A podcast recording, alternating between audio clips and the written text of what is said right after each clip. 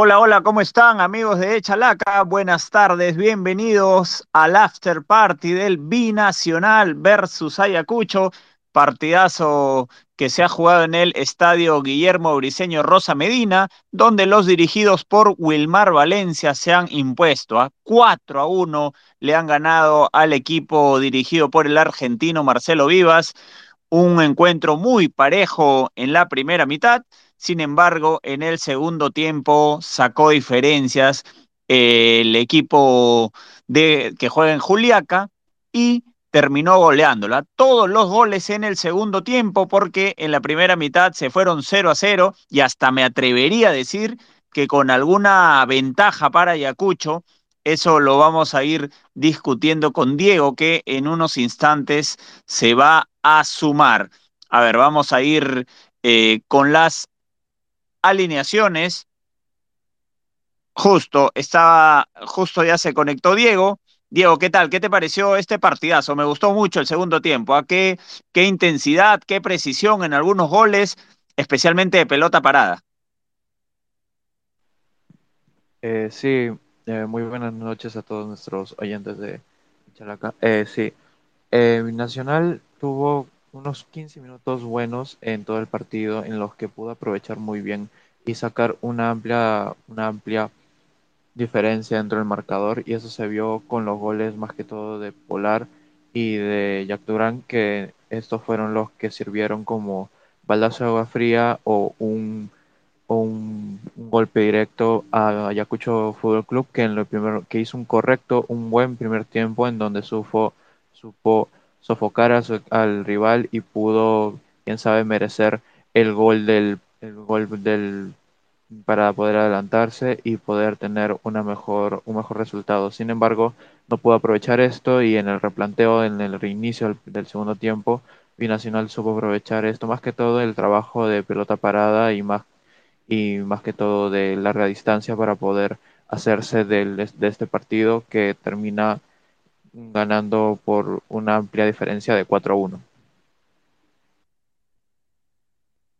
Así es, ¿no? Una, una amplia diferencia del poderoso del sur y, y bueno, que, que, le, que le ayuda mucho en la tabla de posiciones porque lo, lo ayuda a mantenerse en ese grupito que, está postulando para algún torneo internacional. Estamos hablando, creo, específicamente de la Copa Sudamericana. Y para, para ello, el equipo dirigido por Wilmar Valencia formó de la siguiente manera, con un sistema de juego de 4-2-3-1, con Diego Enríquez en el arco.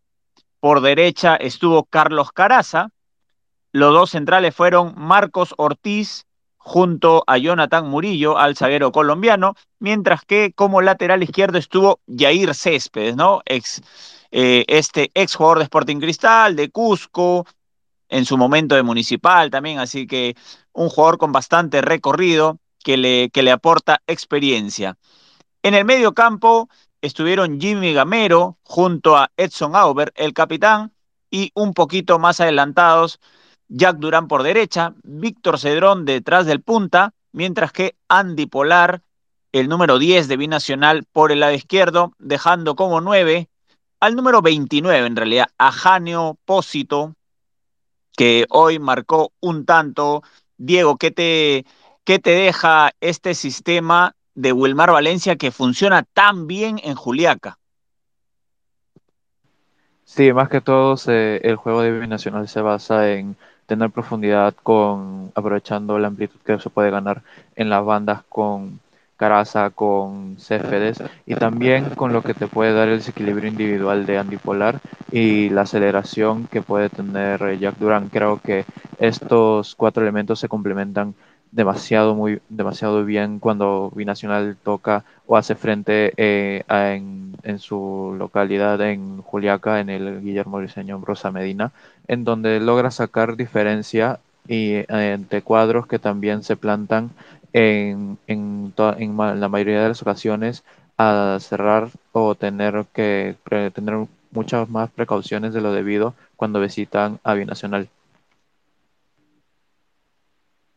De acuerdo, ¿no? Un binacional que es demasiado peligroso en condición de local especialmente, cuando ha jugado en Juliaca normalmente se ha terminado imponiendo, ¿no? Solo, solo perdió un par de partidos ante ADT, eso sí fue muy sorpresivo, y ante Melgar, pero después casi todos han sido triunfos, por ahí dejó un empate ante Grau, pero como decía, ¿no? Ha tenido 10 victorias con la de hoy, ya jugando en Juliaca, es, es un, uno de los mejores locales. Vamos a pasar ahora con la alineación que presentó el cuadro visitante. Los zorros de Ayacucho tuvieron a Andy Vidal en el arco. Eh, Marcelo Vivas envió un sistema de 4-2-3-1. El lateral derecho fue Yair Toledo. Los dos centrales fueron Héctor Salazar, que a la vez fue el capitán, justo junto al uruguayo Hugo Magallanes, mientras que por izquierda estuvo Jesús Mendieta. En el medio campo, los dos de contención fueron David Dioses junto a Juan Morales, mientras que un poquito más adelantados estuvieron Ítalo Regalado con Eric Barrios y el uruguayo Cristian Techera, dejando de punta al número 90, 90 para el uruguayo Sebastián Gularte. Diego, un Ayacucho que, que si uno solamente se queda con la imagen del primer tiempo, compitió y bastante bien. Sí, un Ayacucho que en, en, partes del partido, en las transiciones rápidas de defensa-ataque, logró hacer mucho daño en el primer tiempo, más que todo con la presencia de Gularte como referente en ataque. Otro, otro, otras asociaciones que también me gustaron fue, fueron las de David Dioses y la de Cristian Techera, que, sin, que a pesar de tener un regular primer tiempo, se fue apagando con el pasar de los minutos. Creo que la presencia de Juan Morales también fue también fue importante, más que todo, en el mediocampo, en, la, en regular muy bien los pasajes y también evitar que Binacional pueda salir en contragolpe. Sin embargo, eh, esta cara de Ayacucho se fue apagando, más que todo en los 15 primeros minutos del segundo tiempo, donde se vio un binacional mucho más dinámico, con, con transiciones mucho más, rap, mucho más rápidas eh, y un, un Ayacucho que se fue apagando que sintió el impacto del primer tanto y todo el trabajo, el correcto trabajo que había hecho para la primera mitad, eh, que hizo en la primera mitad, no se notó o se fumó en estos primeros 15 minutos del segundo tiempo. De acuerdo, Diego, ¿no? A ver, vamos a ir dando algunas caletas. Es la segunda vez que vi Nacional recibía a Ayacucho en Juliaca. La anterior fue en el Clausura 2019, donde le ganó 2 a 1 con doblete de Donald Millán descontando el colombiano Carlos Preciado. Diego, un, un segundo tiempo que nos trajo muchas sorpresas, ¿no? Porque eh, cambió rotundamente. Eh, es más, en 15 minutos prácticamente Binacional liquida el partido, le saca tres goles de diferencia, dos de pelota parada muy bien ejecutados. El, primero es un golazo, el de Jack Durán, recibe un muy buen pase de Carlos Caraza, gran jugada asociativa por el lado derecho de, de Binacional, que ya bien lo señalaste, hacía mucho daño cuando se, ahí se juntaban y se encontraban Carlos Caraza con Durán, por ahí aparecía también Cedrón. Y, y, luego aparecen en dos pelotas paradas Andy Polar con un golazo, ¿no? Qué manera de notar de este, de este jugador que, siempre se hace presente en el marcador, pero siendo local. Es la quinta vez que anota en el año para Binacional, cinco goles distintos en cinco partidos diferentes, siempre en Juliaca para el buen Andy, Andy Polar. Y, luego Jani Opósito reviente el arco en un penal, ¿no? Qué manera de anotar también de Jani Opósito que vuelve, vuelve a agarrar una buena racha de goleador. Eh, Diego, fueron creo tres goles que liquidaron por completo a Ayacucho Fútbol Club, que a partir de eso empezó a hacer los cambios, pero, pero me parece que ya fue muy tarde. Sí, más que todo parece, y esto creo que ha sido una constante de Ayacucho en esta, en esta segunda mitad, en el clausura, en la que se ve que no tiene tantos replanteos en ofensiva que le puedan servir para poder afrontar o cambiar el resultado a su favor. Eh, siempre se ha visto el ingreso de Robert Ardiles, que es un jugador que se caracteriza mucho por su gambeta, por su desequilibrio, pero que no, no alcanza mucho y tampoco se sirve cuando eh, tienes muy rodeado o muy referenciado a Cristian Techera. Creo que Parodi y Rollón no fueron no fueron tan relevantes o no pudieron tener esa, esa, esa pizca que le pudiera dar a Ayacucho un, un rol diferente dentro del, dentro del trámite y que le, permitir, le permitiría afrontar el partido de otra forma. De acuerdo, de acuerdo, Diego. Ahora, en, en este segundo tiempo que yo, me, que yo remarcaba, tuvimos algunas variantes, ¿no? En, en, el primer tiempo no pasó nada en realidad respecto a cambios. Ya en la segunda mitad, con el 3 a 0 puesto, ingresó a los 65 minutos Robert Ardiles, el número 10, por Jair Toledo. Luego José Parodi, también en Ayacucho, ingresó por David Dioses a los 73 minutos junto a Nicolás Rollón, este delantero uruguayo que en la primera mitad del año, inclusive jugando Copas Americanas, fue titular, pero con la llegada de Sebastián Gularte ha perdido minutos, ¿no? Ahora juega solamente entre 15, 20 minutos. Rollón ingresó por Ítalo regalado a los 73, a los 75 Recién llegó el primer cambio binacional, Santiago Silva Jerez, eh, delantero que pertenece a la Universidad César Vallejo, está prestado en el cuadro de Juliaca, ingresó por Jani Opósito y José Leonardo de la Cruz hizo lo propio por Jack Durán, otro de los goleadores. Ya al final del encuentro, Ángel Ojeda vio minutos a los 86 por Jimmy Gamero y a los 87 ingresó en Ayacucho Arjan Romaní por Jesús Mendieta. ¿no? El último cambio fue ya en tiempo cumplido, a los 94 más, cuando Juan Pablo Carranza ingresó por Andy Polar, Diego Amigos de Chalaca. Recordemos que los goleadores de hoy, que han sido cinco distintos, ya tenían antecedentes de gol ante el rival de, del presente partido. Jack Durán le hizo un doblete a Ayacucho jugando para Alianza Universidad en el clausura de 2019. Perdió el equipo guanuqueño 3 a 2. Por su parte, Andy Polar ya le había anotado a Ayacucho en Matutea en el triunfo de 3 a 1 de Binacional en la fase 2 del año pasado, mientras que Jani Opósito, que tuvo también un pasado por Ayacucho, y Víctor Cedrón anotaron en el triunfo de 2 a 3 de Binacional en la ciudad de Cumaná, en el, perdón, en el ciudad de Cumaná, en el apertura de este año. Hace unos meses anotaron tanto Jani Opósito como Víctor Cedrón, mientras que Robert Ardiles, el que descontó para Ayacucho, había anotado en la goleada de 3 a 0 de Ayacucho sobre Binacional en el clausura de 2018, también en el Ciudad de Cumaná. Todos los jugadores sabían lo que era anotarle al rival de hoy y pudieron también eh, reeditarlo, ¿no?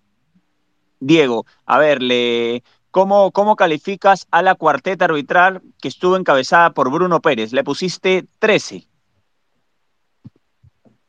Sí, lo que se pudo ver en, cuanto a la cuarteta arbitral, eh, se vio un partido correcto por parte de los árbitros, eh, no hubo tantas amarillas, si bien hubo un pasaje en el partido en el que se pudo ver que se sacó muchas amarillas, en el que el partido se hizo friccionado, eh, hubo menos dinamismo, hubo más faltas. Eh, creo que el árbitro Bruno Pérez lo supo manejar bien. Si bien hubo jugadas polémicas como la del empujón que se hizo a Gularte en, a mediados del segundo tiempo, me parece que este, este hecho fue importante y fue manejado de buena manera por el árbitro. Y por otro lado, hay una jugada en el primer tiempo en, eh, en una posición polémica por parte del, del asistente Roger Sabache, en el que eh, creo que se apresura o da mal un, un fuera de juego que al final era posición correcta de, por parte de un, del, de un jugador de Ayacucho FC.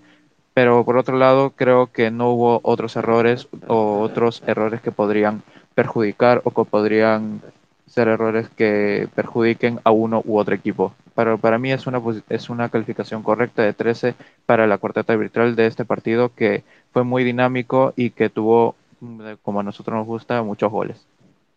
De acuerdo, ¿no? Un partido con bastantes goles.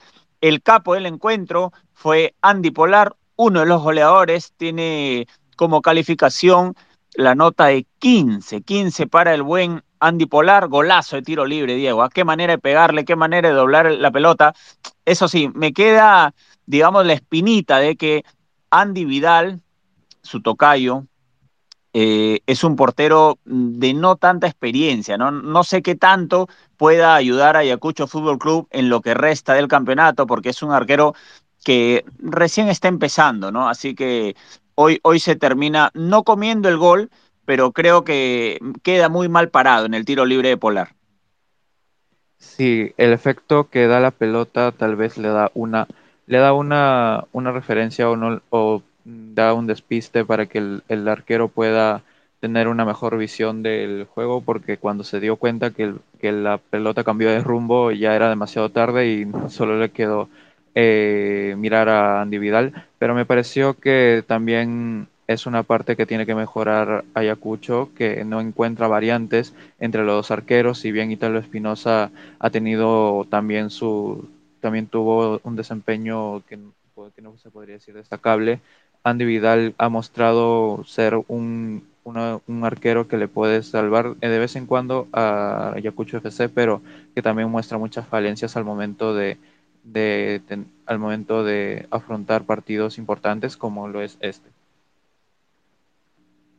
De acuerdo, entonces, amigos de Chalaca, este fue el after party del Binacional 4, Ayacucho 1. Ya dijimos con este resultado Binacional se mantiene en el grupo privilegiado de aquellos que pueden optar por la clasificación para un torneo internacional. Tiene 41 puntos.